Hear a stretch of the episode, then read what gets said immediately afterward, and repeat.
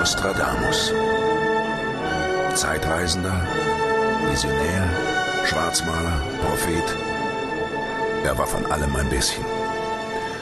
Und heute, weit über 300 Jahre nach seinem Tode, erweckt der Name Nostradamus immer noch Ehrfurcht. Seine scheinbar magische Kraft, die Zukunft mit erschreckender Genauigkeit vorauszusagen, fasziniert heute immer noch die Welt.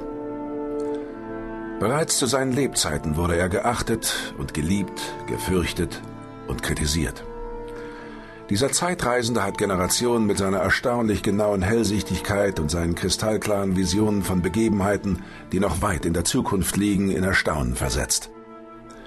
Über die Hälfte seiner Voraussagen ist immer noch ein Rätsel, dessen Auflösung in der Zukunft liegt. Zum Teil sogar weit in der Zukunft. Denn Nostradamus beschrieb Ereignisse bis in das Jahr 3797 und darüber hinaus.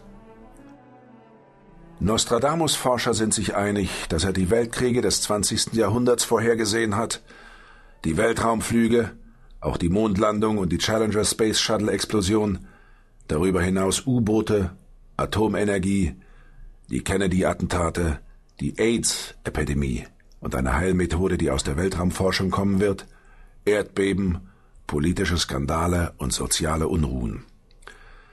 Auch für Nostradamus selbst waren seine Visionen nicht immer leicht verständlich. Für einen Mann des 16. Jahrhunderts muss es verwirrend gewesen sein, Flugzeuge, Raketen und Mondlandungen zu sehen. Mit dem Beginn des neuen Millenniums ist die Faszination mit Nostradamus und seinen Visionen für das 21. Jahrhundert auf einem neuen Höhepunkt.